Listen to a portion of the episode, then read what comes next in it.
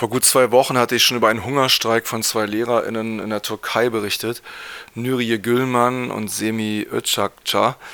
Die hatten, waren damals bereits im 96. Tag ihres Hungerstreiks für ihre Wiedereinstellung und gegen die Notstandsdekretsgesetze oder die Notstandsdekrete, mit denen Erdogan dort regiert und den Staat eben von allen Kritikerinnen säubert. Ähm, Jetzt sind sie bereits im 110. Tag, also am vergangenen Montag konkret. Da war ich auf einer Kundgebung vor der türkischen Botschaft. Dort waren türkische Aktivistinnen, die für die beiden demonstriert haben. Die Gesundheitslage der beiden ist extrem schlimm. Sie stehen wirklich an der Schwelle vom Leben zum Tod. Und die Aktivistinnen wollten Druck machen, um eben die Forderungen der beiden zu, äh, zu erfüllen und endlich äh, ja, ihr Leben retten zu können. Ich habe dort mit dem Mikrofon einige Aufnahmen gemacht und auch einigen Leuten Fragen gestellt. Hört's hier.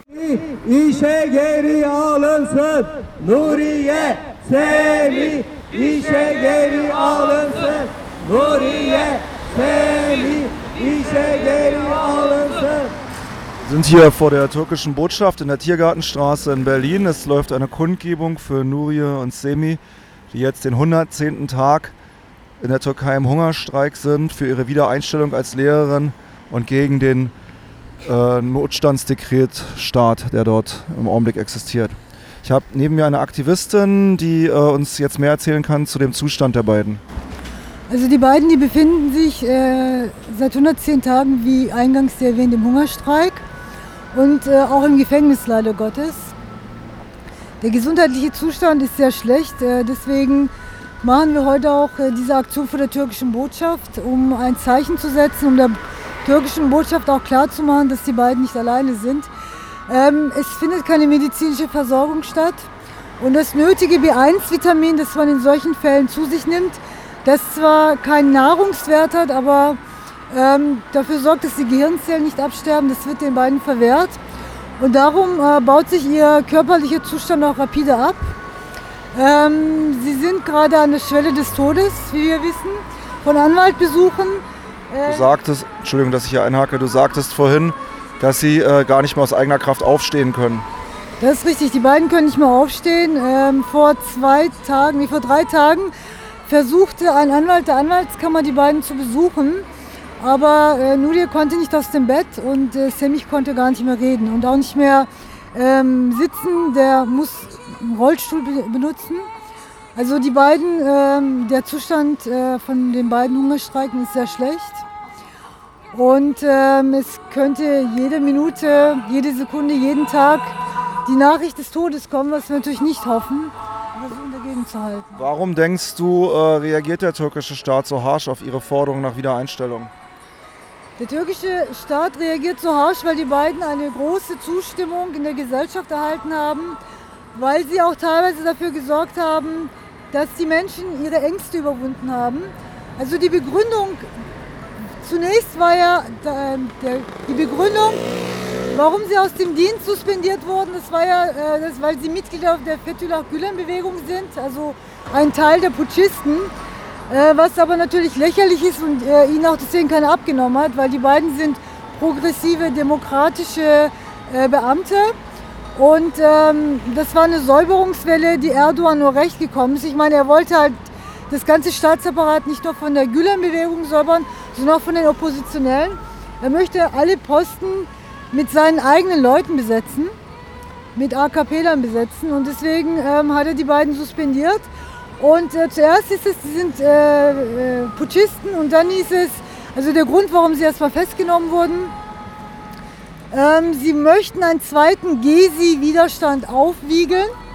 Und als sie dann verhaftet wurden, war das wieder mit der Begründung, sie sind Mitglied einer terroristischen Organisation, was halt das übliche, die 0815-Erklärung ist. Faktisch sind sie beide Lehrerinnen, die in der Öffentlichkeit einen Sitzstreik gemacht haben für ihre Wiedereinstellung für das Ende der Notstandsgesetze in der Türkei. Genau, also Nuri äh, Gülman hat an der Universität, Selçuk-Universität gearbeitet, sie ist Akademikerin. Und Semih Özakça ist Lehrer in Mardin gewesen, also im Osten der Türkei, im, Kurd im kurdischen Teil der Türkei. Und ähm, ja, beide haben sich halt in Ankara getroffen, weil dort das Menschenrechtsdenkmal war und es einen symbolischen Charakter hatte. Mit der Forderung, wir wollen unsere Arbeit zurück. Aber ich wollte noch mal sagen, ähm, ein weiterer Grund, warum dass der Erdogan-Regierung nicht passt, ist einfach nur, weil sie ähm, die ganzen Lügen von äh, Erdogan aufgedeckt haben. Weil es wurden ja über 100.000 Beamte aus dem Dienst suspendiert und er hat ja alle über einen Kamm geschert. Da meinte er so, ja, das sind Putschisten, bla bla bla. Jetzt, jetzt weiß die Bevölkerung wirklich eine breite äh, Teil der Bevölkerung, dass es eben nicht alles Putschisten sind, dass Erdogan eine Säuberungsaktion durchführen möchte. Und ähm, was die beiden noch erreicht haben, ist, äh, sie haben diesen Gedanken gebrochen, dass man im Ausnahmezustand keinen Widerstand leisten kann.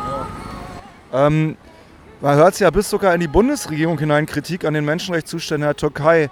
Kurze Frage jetzt zu dem Hungerstreik der beiden. Verhalten sich da hier in Deutschland zum Beispiel Offizielle? Ist euch da irgendwas bekannt? Ich habe äh, von offizieller Seite noch nichts gehört, nein. Auch nicht aus den Parteien im Bundestag?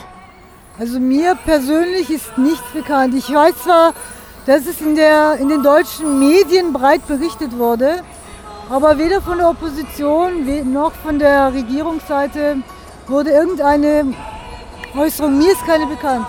Ich habe nichts. Und äh, jetzt hier vor der Botschaft der Türkei gab es schon Reaktionen von den äh, Botschaftsangehörigen. Hat irgendjemand mit euch gesprochen? Nein, keine. Sie ignorieren das. Also das scheint die gängige ähm, Taktik der Regierung und Regierungspartei zu sein. Das er Erdogan sagte ja einmal, ähm, über das Todes, während des Todesfastens sagte er das. Wenn er so tut, als ob das nicht existiert, dann wird es ja irgendwann nicht mehr existieren. Und sie ignorieren das jetzt und tun halt so, als gäbe es das gar nicht. Okay.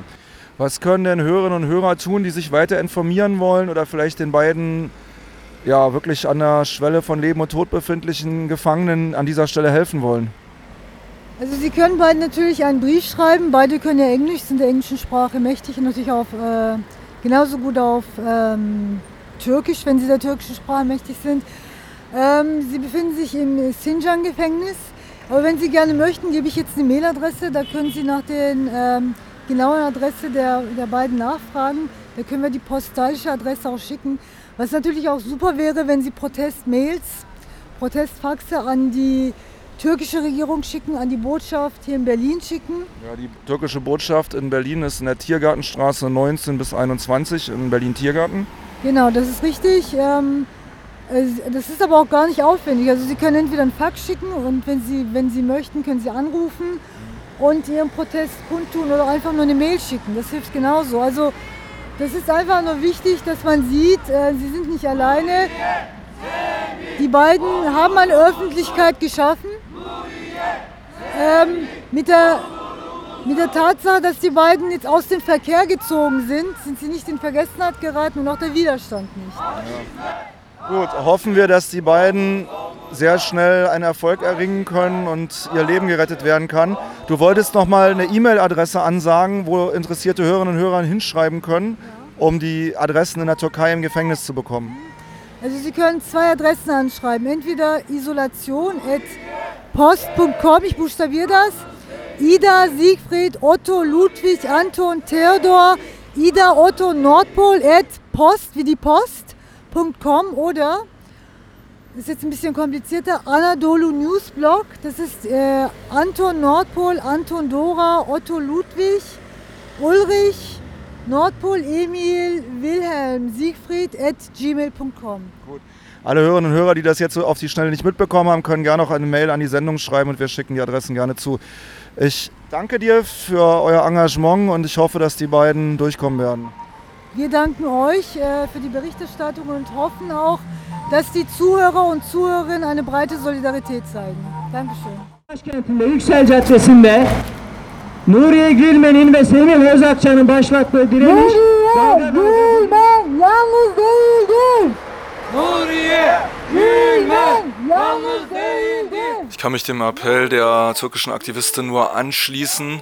Fax zum Beispiel an die türkische Botschaft hier in Berlin. Die Webseite der türkischen Botschaft in Berlin ist leicht zu finden und auch die Kontaktadresse, die Faxadressen. Schreibt dorthin, dass ihr von dem Hungerstreik von Nuriye Gülmen und Semi Öcakça Bescheid wisst, dass ihr wisst, dass sie dort langsam zu Tode gefoltert werden, in Gefangenschaft, weil sie es gewagt haben, ihre Wiedereinstellung zu fordern. Ähm, ja, ansonsten, wer weitere Informationen haben will, kann uns auch gerne eine E-Mail schicken. Ich blende jetzt gleich mal unseren Kontakt-Jingle hier nach dem Beitrag ein und dann äh, kann ich euch weitere Dinge dazu zuschicken. Fragen zur Sendung oder Kontakt zum Berliner Free Mumia Bündnis? Schreibt eine E-Mail an free.mumia gmx.net